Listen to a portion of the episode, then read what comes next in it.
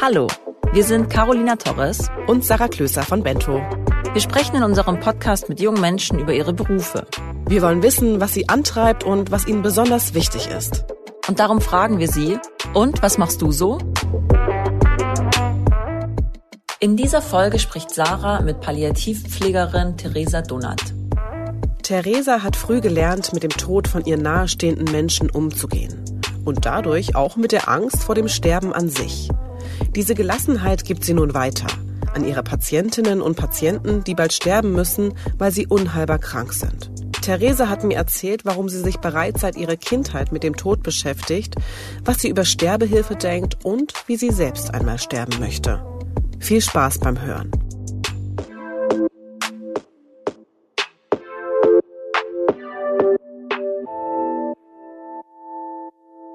Die heutige Folge wird dir von LinkedIn präsentiert. LinkedIn ist mit mehr als 675 Millionen Mitgliedern weltweit die größte digitale Plattform für beruflichen Austausch. Allein im deutschsprachigen Raum zählt LinkedIn 14 Millionen Mitglieder. Hier kannst du dir ein Profil anlegen, das deine Stärken zeigt und dich mit Kollegen, Branchenexpertinnen oder Wunscharbeitgebern vernetzen. Du kannst an Online-Kursen teilnehmen, nach spannenden Jobs suchen und dein Netzwerk pflegen. Mit anderen Mitgliedern kannst du dich über aktuelle Entwicklungen in deiner Branche, über Tools oder Arbeitsmethoden austauschen. Die LinkedIn Community ist einzigartig in der Art und Weise, wie sich Mitglieder aktiv unterstützen. In deinem Feed findest du immer relevanten Content für dein berufliches Weiterkommen. Melde dich unter www.linkedin.de an und bau dir dein eigenes Netzwerk auf, um von der Community zu profitieren. Ganz nach dem Motto, gemeinsam ist das neue Ich. Hallo zusammen, heute ist mir Theresa Donat per Video zugeschaltet. Hallo Theresa. Hallo. Theresa, du bist 31 Jahre alt und kommst aus Dresden. Erzähl mal, was machst du so? Ich bin Gesundheits- und Krankenpflegerin mit der Weiterbildung für Palliativcare und ehrenamtlich Notfallseelsorgerin. Palliativversorgung, ich glaube, das ist nicht jedem ein Begriff. Es geht dabei ja um die Pflege unheilbar kranker bzw. sterbender Menschen. Und Palliativ kommt aus dem Lateinischen, habe ich nachgeschlagen. Und das bedeutet so viel wie mit einem Mantel bedecken. Und ich finde, es ist eigentlich so ein ganz schönes Bild, weil das vermittelt so das Gefühl von Sicherheit, Wärme, Geborgenheit. Was bedeutet Palliativpflege für dich? Also Palliativpflege bedeutet für mich in erster Linie jetzt nach den ganzen Jahren, das hat sich ja auch immer ein bisschen gewandelt so mit den Berufsjahren, was man am Anfang in der Ausbildung davon mal gehört hat, da hat man natürlich gedacht, sterben, tot und mehr ist da nicht. Und jetzt hat sich eher so kristallisiert, dass ich Palliativpflege, verstehe ich äh, so viel darunter, dass man den Menschen ganzheitlich betrachtet, in Anbetracht einer unheilbaren Erkrankung, also wirklich den Fokus auf die Symptomatik legt und da dementsprechend Behandlungsmaßnahmen zusammen mit den Betroffenen sich überlegt und Angehörige mit einbezieht. Also wirklich nicht nur den Betroffenen als Menschen ganzheitlich zu sehen, sondern auch sein ganzes Umfeld. Also Palliativpflege eben nicht nur eine Sterbebegleitung ist, sondern wirklich eine Lebensbegleitung am Ende des Lebens in der Hinsicht, dass die Lebensqualität auf jeden Fall ganz oben gehalten wird. Du meintest, dass am Anfang dein Bild noch anders war. Also wie lange mhm. arbeitest du schon in dem Beruf? Also äh, 2008 habe ich meine Ausbildung angefangen, auch in Dresden in der Uniklinik und habe dort 2011 im Frühjahr ausgelernt und wollte eigentlich ja Intensivkrankenschwester sein und da wirklich mir zumindest nicht so richtig klar war, was jetzt Palliativpflege wirklich bedeutet und welche, welches komplexe Geschehen dahinter so steckt. Genau, und das hat sich wirklich erst dadurch entwickelt, dass ich dann äh, eben doch nicht auf der Intensivstation geblieben bin, sondern im Hospiz dann gearbeitet habe und eben mehr mit onkologischen Patienten und dann jetzt auf der Palliativstation sozusagen da mein Arbeitsfeld, wo ich mich richtig äh, wohlfühle, sozusagen, wo ich da viel einbringen kann, auch von mir, sich das Bild wirklich total verändert hat und wahrscheinlich auch noch weiter verändern wird. Du arbeitest zurzeit seit fünf Jahren, meintest du richtig, ähm, auf ja. der Palliativstation in einem Krankenhaus. Genau. Ja. Beschreib doch bitte mal so in ein, zwei Sätzen, wie dein Arbeitsalltag dort überhaupt aussieht. Auf jeden Fall individuell, nicht an feste Strukturen und Zeiten gebunden, in der Hinsicht, dass ich dort nicht früh um sieben mit einem Frühstückstablett schon reingehe. Also nicht so ähm, wie auf einer Station genau. sonst im also Krankenhaus. Also, es ist halt wirklich so, und das merke ich halt, wenn ich auf einer anderen Station mal aushelfe. Das ist ja, wir haben ja so ein Ausfallmanagement auch im Haus, wo man immer mal rotiert, was ich auch sehr gut finde, muss ich dazu sagen, dass man sich wirklich leise, also wie eine Katze manchmal so verhält und Patienten äh, schlafen lässt, also wirklich individuell und nach einem bedürfnisorientierten Arbeiten da agiert. Natürlich gibt es auch Sachen, die müssen sein, keine Frage.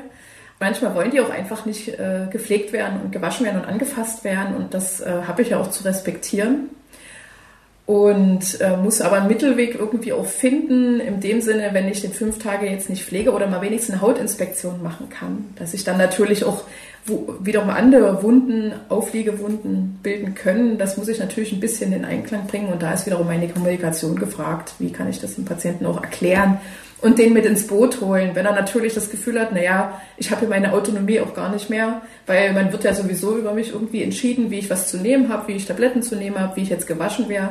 Das will ich auch vermeiden. Natürlich soll derjenige das Gefühl haben, dass er mitentscheiden darf und soll vor allem. Es geht ja um ihn und was sein Bedürfnis ist. Das ist so, gehört zu meinem Alltag. Ich glaube, wenn die meisten ja ans Sterben denken, dann denkt man an alte Menschen.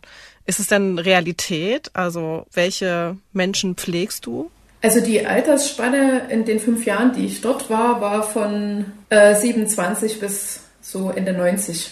Man merkt dann halt deutlich, dass eine Krebserkrankung wirklich altersunabhängig ist, jetzt im Allgemeinen gesprochen. Aber trotzdem ist mir durch die Arbeit natürlich auch nochmal bewusst geworden, unabhängig von meinem familiären Setting, wo äh, Krebs da auch ein großes Thema war, dass das wirklich auch jüngere Menschen trifft. Ja, wie geht's dir denn damit, wenn du die jungen Menschen siehst und selber sagst, dass es in deiner Familie oft Krebs vorkam?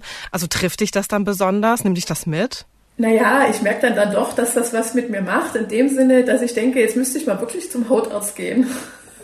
also zum Beispiel, weil ich eine Vorbelastung familiär habe und dann kommt ein Patient, Patientin unabhängig davon und hat vielleicht eine Hautkrebserkrankung, das hatten wir auch schon, und war so nur, ich glaube, zwei, drei Jahre älter als ich. Das ist dann wie ein Erschrecken manchmal. Ach ja, stimmt, du wolltest dich ja auch da um dich kümmern, was das angeht. Also das ist dann wirklich schon, dass das erinnern lässt, wie man sich mit sich umgeht und mit seinem Körper oder wie reflektieren die ihr Leben sozusagen und was kann man für sich daraus so mitnehmen oder wo wird man nochmal hellhörig und denkt, ja, solche Situationen kenne ich auch. Möchte ich vielleicht nochmal anders drüber nachdenken. Über deine persönliche Reflexion will ich gerne nochmal mit dir sprechen, weil mhm. du betreibst ja auch einen Blog, also einen Internetblog, äh, auf dem du über deine Arbeit und eben auch um den oder über den Umgang mit dem Tod schreibst. Mhm. Und ich habe dort gelesen, dass das Thema Tod und die Angst davor dich schon seit deiner Kindheit umtreibt. Ja. Warum schon seit deiner Kindheit? Also ich fand Skelette total cool, schon immer. Und meine Mama, die ist auch Krankenschwester ursprünglich und äh, hatte natürlich ihre medizinischen Bücher noch alle da und im Regal. Und ich habe das geliebt, das anzugucken. Das ist das eine. Und Skelette fand ich super. Und ich habe als Fünfjährige, wollte ich als Skelett zum Fasching gehen. Und da sieht man auch so ein schwarz verkleidetes Kind mit Umhang und dann so mit Glitzerfarbe so die, die Knochen aufgemalt. Also das fällt schon auf und irgendwie habe ich mich zu der, zu der Thematik sehr hingezogen gefühlt. Hat sich aber dann eben so rausgestellt in manchen Jahren, dass es auch eine ziemliche Angst so davor war. Also einfach das, das Nichtwissen darum, was da passiert. Das hat mich schon manchmal sehr beschäftigt in, oder beziehungsweise sehr verängstigt zum Teil, weil ich es halt nie einordnen konnte. So diese Angst, warum habe ich jetzt Angst davor und warum beschäftigt mich das so sehr? Aber irgendwie vom Typ her, und das ist bei mir nach wie vor so, das, was mir Angst macht, das schiebe ich nicht weg, sondern das will ich wissen, woher das kommt. Und das ist so mein Antrieb eigentlich auch.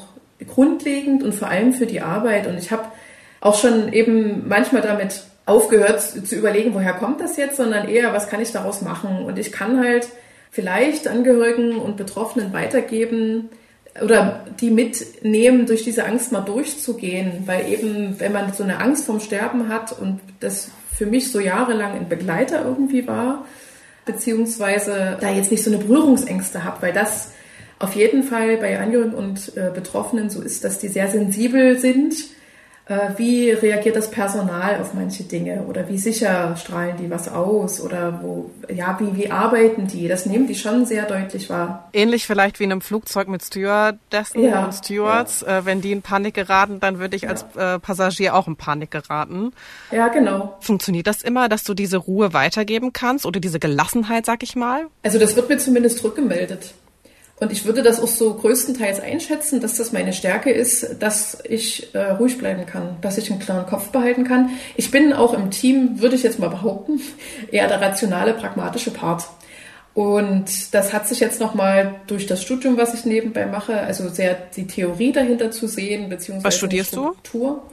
du? Praxisentwicklung Pflege, weil man halt feststellt, dass man ja immer mehr Akademisierung braucht im Pflegealltag, äh, auch in dahingehend, dass Pflege ja mal wünschenswerterweise eine Profession werden soll.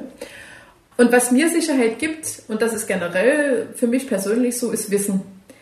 Also ich will ganz viele Dinge wissen, weil ich mich damit sicherer fühle und damit auch ein entsprechendes Auftreten habe.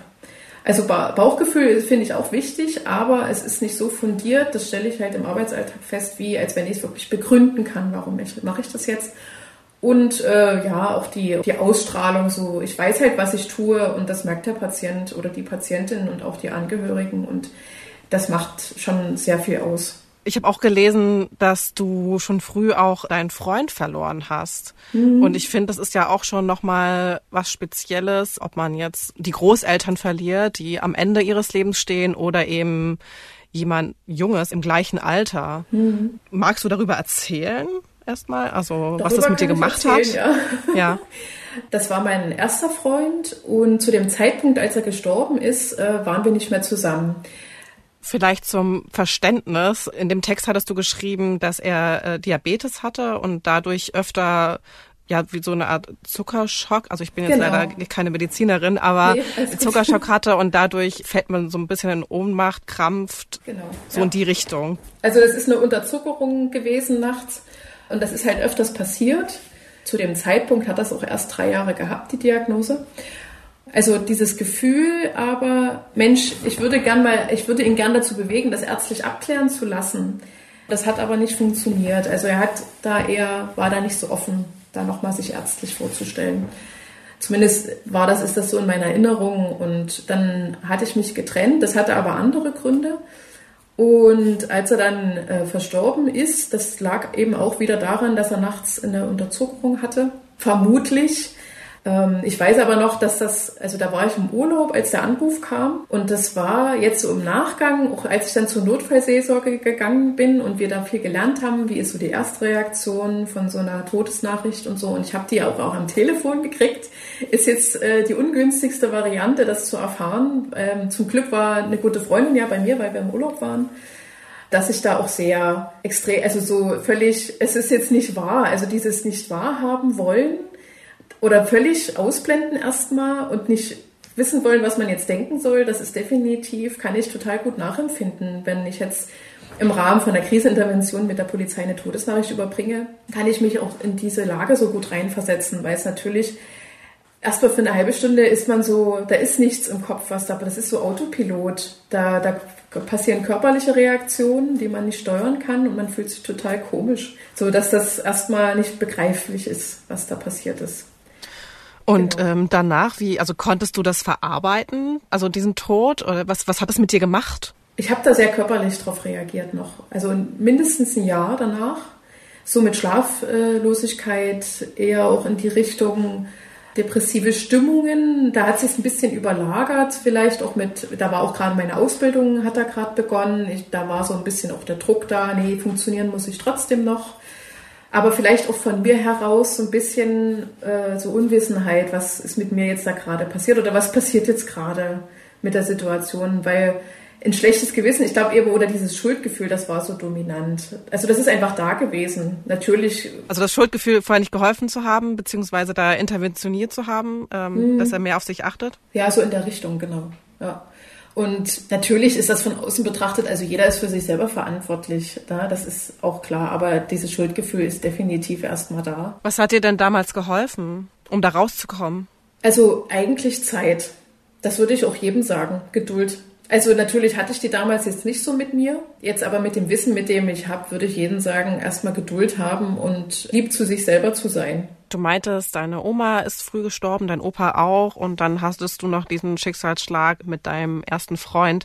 Also mhm. haben dich diese Ereignisse geprägt, indem du dann eben auch den Berufswunsch hattest, Krankenschwester zu werden, beziehungsweise auch später in der Palliativpflege mhm. gelandet bist? Ich denke schon, dass, dass, dass mich das dahingehend sehr geprägt hat, weil wie gesagt, dadurch ist es ja so ein Impuls gewesen, sich erstmal überhaupt damit zu beschäftigen. Das sind ja auch ganz viele Fragen dann oft im Kopf, genau. Und deswegen, weil ich Fragen gerne beantworte oder gerne selber Fragen stelle, da hat sich eigentlich die, die Pflegerichtung so als Berufswunsch definitiv so etabliert dann mit der Zeit. Also einfach auch was weitergeben zu können, beziehungsweise erstmal selber was zu lernen und dann äh, was weitergeben zu können. Was hast du denn übers Sterben und den Tod gelernt, was du weitergeben kannst? Definitiv, dass man es nicht wegschieben sollte dass es unglücklich macht und wahrscheinlich äh, sogar noch ängstlicher, wenn man es wegschiebt. Das klingt wie ein Kalenderspruch, aber darüber lernt man ganz viel übers Leben und definitiv das, dass man offen kommunizieren sollte mit den Menschen, die ihm nahestehen. Weil irgendwann geht es nicht mehr und das ist, das hört man ganz viel und das wird ganz romantisierend irgendwie auch oft mal beschrieben. Ja, nutze das, was du, also das Leben und du hast nur eins und so weiter und so fort. Aber das ist auch definitiv so, weil es gibt eben ganz viele Menschen, die bereuen einiges in ihrem Leben beziehungsweise versuchen dann auf den letzten Metern noch Dinge zu klären über Kommunikation mit Angehörigen, was dann aber manchmal auch gar nicht mehr geht. Soll das heißen, dass du die Angst verloren hast und jetzt so ein Carpe Diem, nutze den Tagmensch geworden bist? Ah, das wäre auch übertrieben gesagt. Nee, ich habe natürlich auch so meine, meine schlechten Momente. Und also ich, ich bin aber optimistischer ge geworden und kreativer. Mit dem, mir fällt immer was ein und weiter geht's auf jeden Fall. Und wenn man jetzt mal ganz groß denkt, also vor allem jetzt wegen Corona, in die, in die Historie weiter ging es immer. Also und egal wie eine Sackgasse jetzt gerade irgendwie oder man glaubt in der Sackgasse zu stecken, ob jetzt global oder für sich, irgendwie ging es immer weiter. Und auf jeden Fall, was mir ganz wichtig ist, ist, dass Menschen über den Tod miteinander reden können, auch wie sie sich was vorstellen. Also wie man begleitet werden möchte, wo man beerdigt werden möchte, wie man, ob man zu Hause sterben möchte, ob man im Krankenhaus sterben möchte, Heißt das, du hast mit 31 Jahren schon alles geregelt, also was deinen eigenen Tod anbelangt? Nein, aber ich habe eine Vorsorgevollmacht und eine Patientenverfügung. Auf jeden Fall. Natürlich habe ich mir jetzt noch keinen äh, Bestattungsbaum im Friedewald ausgesucht. Das noch nicht. Ein bisschen Risiko im Leben behalte ich mir dann doch, dass ich noch nicht alles abgeklärt habe vorher. Ein kurzer Reminder an unseren Sponsor LinkedIn. Lernen und Netzwerken geht auch von zu Hause. Mit der LinkedIn Community kannst du täglich Neues lernen ob über spannende Inhalte aus deinem Feed, über angeregte Diskussionen mit deinem Netzwerk oder über LinkedIn Learning mit Kursen von praxiserprobten Fachleuten. Auf deinem Profil kannst du nicht nur deine berufliche Laufbahn darstellen, sondern detailliert deine Stärken und Fähigkeiten präsentieren und Projekte vorstellen. Oder du schreibst Selbstbeiträge zu Themen, die dich interessieren, um Feedback oder Anregungen von deiner Community zu bekommen. Du suchst ein Praktikum oder einen Job, vielleicht sogar im Ausland? Auf LinkedIn kannst du sowohl lokal als auch weltweit nach Jobs suchen und dein Profil so kennzeichnen, dass Recruiter und Personaler auf dich aufmerksam werden und bereits ein erstes Bild von dir bekommen. Nutze die Möglichkeiten von LinkedIn, von zu Hause täglich etwas Neues zu lernen und dich von der Community inspirieren zu lassen.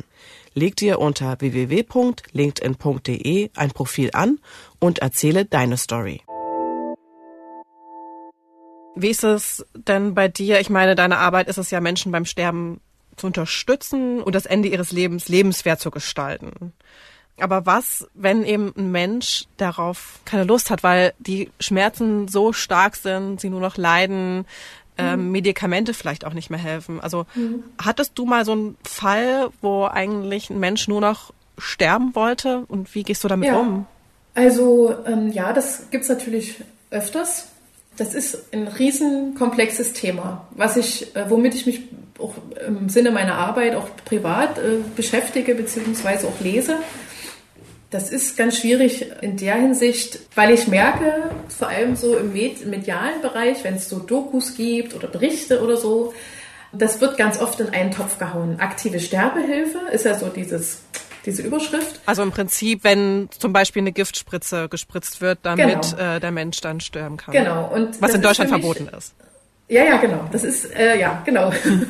Auch zu Recht. Also ich, aber ich finde, so wie wir, wie so die Medien darüber berichten, das ist mir oft nicht differenziert genug und nicht komplex genug. Also da, da wird äh, ärztlich assistierter Suizid mit Euthanasie und ähm, Tötung auf Verlangen und alles zusammengewurbelt und nicht nochmal auseinandergenommen. Und ich finde allgemein, dass wir sowieso andere Begrifflichkeiten dafür finden müssen, um das Verständnis nochmal zu verändern. Ich bin auf jeden Fall jemand, der einen Suizid, also äh, ärztlich assistierten Suizid befürwortet unter gewissen Bedingungen. Also eben, es muss definitiv ein Arzt, Ärztin durchführen. Äh, Beratungsgespräche ist natürlich die Frage, fände ich jetzt auch nicht verkehrt. Also finde ich sogar sehr wichtig, weil man dann nochmal eruieren kann, wo kommt das wirklich her. Und es muss nicht jeder Arzt machen. Also hm. wenn jemand das nicht für sich ethisch vertreten kann, dann äh, muss er es ja nicht machen. Also ich finde, verpflichten sollte man auch niemanden dazu. Nun muss man sagen, um damit nochmal ein Verständnis dazu, dafür ähm, zu erlangen, in Deutschland gab es 2015 das Gesetz, das diesen ärztlich assistierten Suizid, wie du es gerade erwähnt hast, verboten hat. Es stand unter Strafe, also beispielsweise ein, äh, ein Medikament unter Beratung natürlich ähm, dem Patienten zu geben. Der nimmt das dann selbst ein und äh, daran stirbt er im Prinzip. Es stand unter Strafe und Ärztinnen drohte eine Freiheitsstrafe von bis zu drei Jahren oder eine Geldstrafe. Und das Bundesverfassungsgericht hat aber im Februar diesen Jahres dieses Verbot gekippt, weil es befunden hat, dass es eben ein Recht auf selbstbestimmtes Sterben gibt. Und im Prinzip, genau wie du auch schon meintest, Ärzten steht es dann eigentlich frei. Also sie können selber entscheiden, ob sie beraten wollen, ob sie dieses Medikament dann eben äh, zur Verfügung stellen wollen. Ist das ein gutes Zeichen für dich? Ja, definitiv, weil die Auseinandersetzung mit dem Thema und äh, Suizid bei einer schweren Erkrankung, da finde ich, sollte man sich auf jeden Fall hinwenden, weil das auch eine Suizidprävention darstellt. Das ist wahrscheinlich paradox. Ja, so, finde ich auch erstmal zu, zu hören. Aber in dem Rahmen, und das geht mir oft so mit meinen Patienten, dass sie natürlich ähm, auch Suizidgedanken hin und wieder haben. Da ist die erste Differenzierung, ist es ein Todeswunsch oder ist es wirklich ein Suizidgedanke? Da gibt es ja nochmal Abstufungen, die man machen sollte jedenfalls. Und ein Todeswunsch oder erstmal die Beschäftigung ist für mich ja erstmal ein gutes Zeichen, weil wenn ich eine schwere Krebserkrankung habe, die auf jeden Fall oder an der ich auf jeden Fall sterben werde, dann ist es für mich gut, wenn derjenige sich mit seinem Tod, die Nummer, der Nummer unabwendbar ist, beschäftigt. Hm. Der Todeswunsch ist einfach ein Zeichen für mich, darüber kann ich mit dem reden. Und darüber möchte er auch derjenige reden. Also wir sind ja dann oft auch so eine Vertrauensperson. Die Suizidprävention meine ich in der Hinsicht auf jeden Fall, dass man das Gefühl hat, wenn, das, wenn mir das gewährt werden könnte in einem bestimmten Fall, ich mich ja erstmal an den Arzt wenden kann und ich das nicht verheimlichen muss. Also das Thema Suizid ist ja per se bei uns sowieso ein Tabu. Und wenn man aber das in einem palliativen Raum mal öffnet, ist die Kommunikation damit, finde ich, oder so stelle ich mir jedenfalls vor, viel offener. Und damit erreicht man auch Patienten, die das für sich so denken, aber sich nicht trauen zu sagen.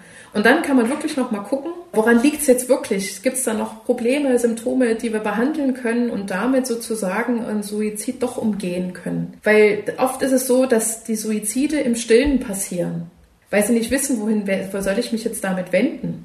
Oder mit den Gedanken, eben weil es ein Tabu ist. Die größte Kritik an diesem Urteil vom Bundesverfassungsgericht ist eigentlich, von Kirchen beziehungsweise auch von Politikern, die dieses Gesetz von 2015 mitinitiiert haben, mhm. der, dass sie befürchten, dass der ärztliche assistierte Suizid nun gesellschaftsfähig werden könnte, also dass es Normalität wird. Und was ich äh, ganz gut nachvollziehen kann, ist, dass alte und kranke Menschen, denen es vielleicht finanziell schlechter gestellt ist, das unter Druck setzen könnte, weil die, ich meine, Pflege ist teuer mhm. äh, und die wollen dann eben ihren Familien nicht so zur Last fallen, also vor allem keine finanzielle Last sein. Und das könnte dann der Druck sein, zu sagen, okay, dann begehe ich eben Suizid oder beziehungsweise nehme diese Medikamente ein. Also siehst du, siehst du diese Bedenken für gerechtfertigt? Das Argument kann ich bezüglich des Suizids oder diesen Suizidgedanken vage, ja, nachvollziehen, aber würde ich nicht so unterschreiben, weil die Theorie geht ja schon davon aus, und da bin ich auch dahinter, dass man einen Suizid niemanden einreden kann. Ich verstehe aber die Problematik, die wir haben, und da bin ich auch dabei, dass die ältere Generation so ein bisschen hinten runterrutscht in Bezug auf Pflegeeinrichtungen zum Beispiel Personalmangel da wirklich da ein großes Problem sich zeigt, dass man einfach auch ähm, die ältere Generation nicht mehr so versorgen kann, wie sie es bräuchte, vor allem wenn ich an Demenz denke oder eben auch da palliative Erkrankungen zum Beispiel. Also das stimmt auf jeden Fall. Das andere Argument mit dem, es wäre dann en vogue, könnte man sagen, ist ein bisschen ähnlich. Ich finde nicht, dass man das jemandem so einreden kann, dass das jetzt zum guten Ton gehört, wenn man sich am Ende dann in, in äh, Cocktail da äh, hinter die Binde gießt, oder salopp gesagt. Ich glaube einfach, dass es darum geht, grundlegend, dass man keine Angst haben muss, einen harten Suizid begehen zu müssen im Ernstfall. Also damit ist gemeint eben in einen nicht begleiteten Suizid, sondern dass man wenn man dieses Gefühl hat, dass jemand da ist, und das ist das, was man ja auch braucht. Aber wie würde denn eine korrekte, in Anführungsstrichen, äh, Sterbehilfe für dich aussehen? Wenn jemand sagt, ich empfinde mich so als Last, ich habe so einen tiefen seelischen Schmerz von dem Abschied des Lebens oder beziehungsweise oder ich möchte nicht diese Erkrankung an mir weiter fortschreiten sehen dann ist das für mich, gehört das für mich dazu, auch eine Begleitung sozusagen, den zu unterstützen, wenn er das wirklich so möchte und das eben auch nach mehreren Gesprächen immer noch so markiert. Hm. Man könnte ja sagen, der eine Tag ist so, der andere Tag ist so. Also wie kann man sich da sicher sein, dass der Mensch wirklich diesen tiefen inneren Wunsch hat zu sterben?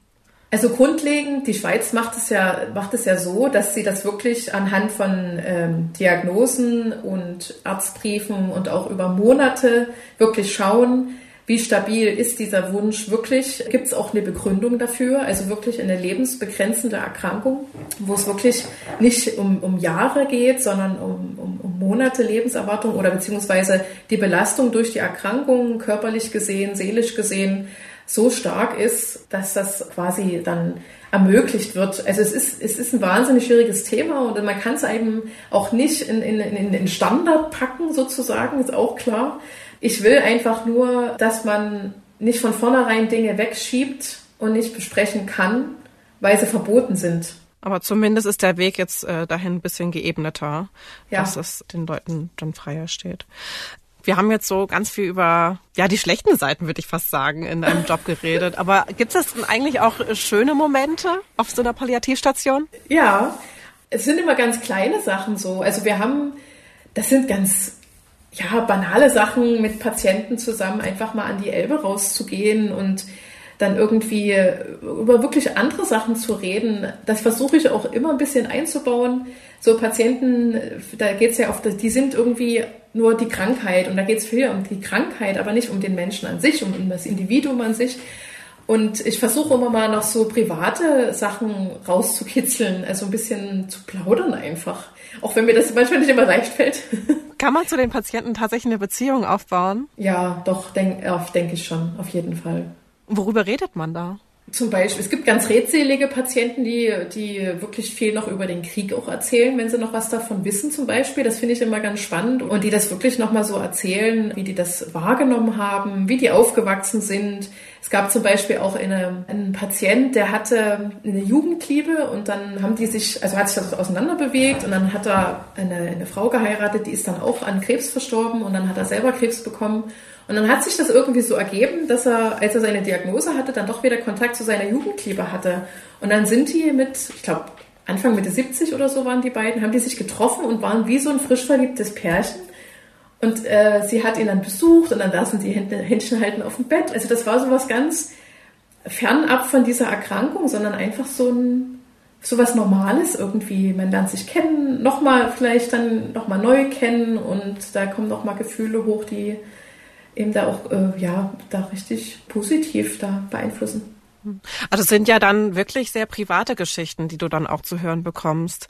Ich stelle mir das dann aber auch irgendwie schon sehr schwer vor, wenn ich dann doch so einen Menschen so nah an mich ranlasse. Also ist es denn schlau, so eng mit einem Patienten zu werden, wo du weißt, der ist ein paar Monaten nicht mehr da? Also interessanterweise wahrscheinlich ist es einfach mir gegeben, dass ich mit Dingen, die nichts äh, konkret mit mir persönlich zu tun haben, also familiär wie freundschaftlich, die, die kann ich mitfühlen, aber die kann ich dann auch dort lassen. Natürlich gibt es vereinzelt Patienten, an die denke ich immer noch nach Jahren, immer mal wieder. Also, aber das ist dann eher so ein, äh, so ein Gefühl, das ist so toll, den kennengelernt zu haben nochmal, weil, weil da so viele Impulse noch kamen oder aus dem Leben nochmal so für sich sowas zu ziehen und Ratschläge dann beziehungsweise auch ein bisschen zu übernehmen und so eben was auch zu erzählen von der Arbeit sozusagen, was dann eben ein bisschen verrückter war oder. Was hast du denn von den Menschen, die du begleitet hast, gelernt? also, was ich mir immer versuche zu sagen, wenn ich vor einer Entscheidung stehe, im Leben zum Beispiel oder so, zu sagen, als was für ein Mensch will ich denn in meinem Leben gelten? Kann ich, will ich, wenn ich mein Leben mal beende, kann ich das so unterschreiben, wie ich das gelebt habe? Oder würde ich viele Sachen eher bereuen? Oder auf welche Sachen würde ich eher zurückgucken oder an, oder mich lieber erinnern wollen? Also das ist schon so im Hinterkopf, so wenn ich Entscheidungen treffe, dass ich gucke, oder dann nochmal an, an ein paar Patienten manchmal denke, so unbewusst eigentlich eher, was, was die so aus ihrem Leben gemacht haben oder was die so mitgegeben haben und macht das jetzt einfach und nie so viel drüber nachdenken. Oder für, für, für was man für sich einstehen kann, auch dahinter zu stehen und nicht immer so zu gucken, was halten jetzt andere von mir. Und eben nicht so viel Reue im Nachgang zu haben. Hätte ich das mal gemacht oder das, eigentlich wollte ich das gern, aber irgendwie habe ich mich nicht getraut oder irgendwie sowas in der Richtung. Also ist das auch das, was dich an dieser schweren Arbeit mit dem Tod und mit dem Sterben erfüllt oder welche Dinge sind das? Erfüllen, ja, doch könnte man schon so sagen. Eher die Begegnung mit Menschen, weil ich immer auch ganz neugierig bin. Wie haben die so ihr Leben äh, gelebt? Wie gehen die mit Krisen um? Wie ist so die familiäre Konstellation? Äh, wie wird kommuniziert? Also ich, ich finde das immer auch ganz spannend. Es irgendwie nimmt man dann schon so für seinen Teil so Dinge einfach mit oder Impulse, wo man denkt, Mensch, auf die Idee wäre ich jetzt gar nicht gekommen. Was hast du so zuletzt mitgenommen für dich? Ja, eigentlich doch als letztes äh, nach einem Gespräch mit einem Patienten, wie wichtig auch Zeit haben ist. Also sich Zeit auch zu nehmen für Dinge. Weil, ja, so dieses, das, weil ganz viel das auch ein Thema ist und das war erst letztens mit einem Gespräch so, wo es darum ging, äh, seine, seine Urenkelin, dass er hoffentlich noch Zeit hat, seine Urenkelin kennenzulernen. Und ähm, ich ja, gedacht habe, ja, nee, Zeit ist wirklich was Wichtiges und ich sollte mir auch für manche Dinge bewusst Zeit nehmen. Ich finde das ja auch sehr bemerkenswert. Also du arbeitest ne, auf einer Palliativstation, du schreibst irgendwie einen Blog äh, über Sterben und Tod, du bist äh, Notfallseelsorgerin, also leitest äh, seelischen Beistand, wenn jemand zum Beispiel in einem Autounfall verstorben ist also das ist so ein bisschen, du suchst die Konfrontation mit dem Tod, ja. aber, äh, aber, aber ich meine, wie schaffst du es mit dem ganzen Leid umzugehen? Ich meine, manche würden sich vielleicht als Ausgleich einen Sportverein suchen. Was machst du? Ja, ich mache auch Sport.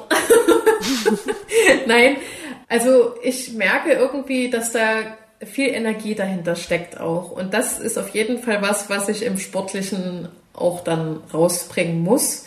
Das ist eben das Fahrradfahren, das liebe ich über alles zum Teil manchmal bouldern gehen oder klettern gehen, ist jetzt wahrscheinlich auch ein Sport, wo man sagen würde, naja, ist jetzt auch nicht so der ruhigste äh, Part, aber also sportliche Betätigung ist ja definitiv generell eine, eine gute Möglichkeit, so psychisch da auch ein bisschen, sich ein bisschen zu erden. Aber äh, sehr viel mehr hilft ja auch eigentlich darüber reden, oder? Ja, also hast du da, hast du da so deine, deine Menschen, denen du dann alles anvertrauen kannst? Ja, auch das.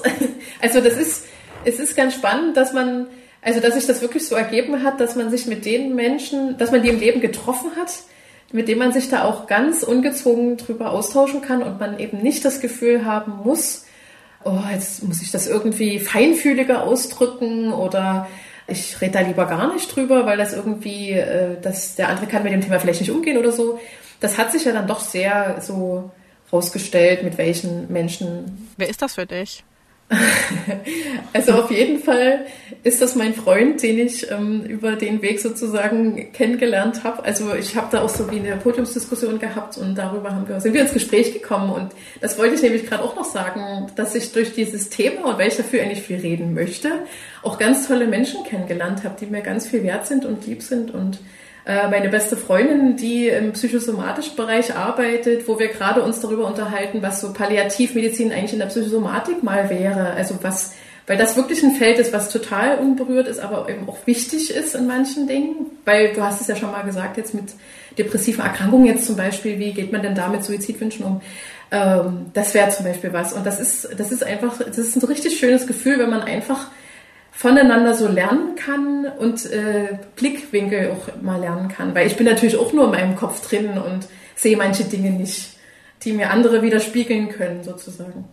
Und heißt das, also dein Freund hast du kennengelernt, weil er sich äh, dafür interessiert und äh, als, als Zuhörer da teilgenommen hat genau. oder arbeitet er auch in dem Bereich? Nee, nee, nee, der, das war wirklich das Interesse, dass er dazugehört hat. Genau. Okay, und dann sofort verliebt ja. in die Dame auf dem Podium. Sozusagen. Ja, sehr schön. Was mich natürlich jetzt auch interessiert ist, du siehst, wie Menschen sterben, äh, entweder plötzlich bei der Notfallseelsorge, auf einem langen Weg, äh, auf der Palliativstation oder im Hospiz und setzt dich ja auch mit Sterbehilfe auseinander. Und wenn du jetzt dann in die Zukunft blickst und an deinen eigenen Tod denkst, also wie, wie stellst du dir das für dich vor? Also so literaturmäßig oder in, irgendwelchen Berichten liest man ja schon, ach ja, einfach tot umfallen, das wär's. Aber das ist für mich keine schöne Vorstellung, überhaupt nicht. Also ich möchte gern bewusst äh, auch von den Menschen Abschied nehmen, die mir wichtig sind und von meinem Leben Abschied nehmen und vielleicht auch nochmal die Zeit haben, ein bisschen eben nochmal einen Rückblick zu haben. Das wäre ja dann, würde ja dann quasi bedeuten, wenn ich diesen Abschied bewusst haben will, dass ich dann auch eine dementsprechende Erkrankung habe, an der ich mal sterbe, stelle ich mir dann auch nicht so dolle vor. Da kommt mir manchmal schon so der Gedanke, äh, da habe ich schon auch noch Ängste auf jeden Fall, dass ich das nicht so will und dass ich mir dann, oder dass ich dann hoffe, wenn es so sein sollte, dass ich dann auch eine Möglichkeit habe, behandelt zu werden, wie sich das für mich gut anfühlt. Vielleicht denke ich dann auch noch mal anders in 20 Jahren, das weiß ich ja auch noch nicht. Also es kann ja auch sein, dass es sich noch mal verändert. Aber ich glaube, so im Grundlegenden, dass es mir wichtig ist, gehört zu werden und ernst genommen zu werden, das wird schon so bleiben. Mhm, wir fragen äh, unsere Gäste zum Schluss immer noch Folgendes, und zwar, was wärst du, wenn du nicht Palliativkrankenschwester geworden wärst? Irgendwas Handwerkliches, glaube ich.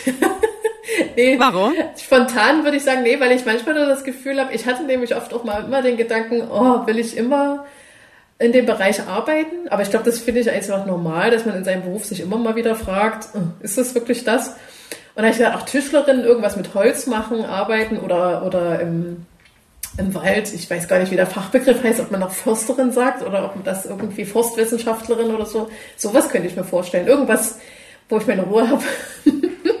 ist zwar total das Gegenteil, aber was so irgendwie auch was Friedliches so hat. Das wäre jetzt spontan meine Antwort darauf. Völlig aus dem Bauch raus. nehme ich, nehme ich. Ja, Theresa, wir sind am Ende. Vielen Dank für das Gespräch. Schön, dass du bei mir warst. Ja, vielen und Dank. ich wünsche dir natürlich alles Gute für die Zukunft und bleib gesund. Ja, du auch, danke. Das war Palliativpflegerin Theresa Donath. Die nächste Folge kommt in zwei Wochen. Dann werde ich mit dem E-Gamer Alexander Bono Rauch sprechen, der professionell FIFA spielt. Ich werde ihn fragen, ob man vom Online-Zocken wirklich leben kann, wie oft er trainieren muss, um mithalten zu können und ob auch irgendwann der ganze Spaß an der Sache verloren geht. Das war der Bento Podcast. Und was machst du so? Wenn dir die Folge gefallen hat, dann hinterlass uns doch bei iTunes eine Bewertung. Wenn du selbst Lust hast, mit uns über deinen Beruf zu sprechen oder uns Feedback geben möchtest, schick uns eine Mail an und was machst du so at bento.de oder schreib an unseren Bento-Account auf Instagram oder auf Facebook. Wir bedanken uns bei allen, die uns bei dieser Folge unterstützt haben. Vor allem bei Thorsten Reitzek, Johannes Kückens, Tim Verhardt, Inken Dvorak und Sebastian Maas. Unsere Musik kommt von Ole Bostelmann. Bis bald!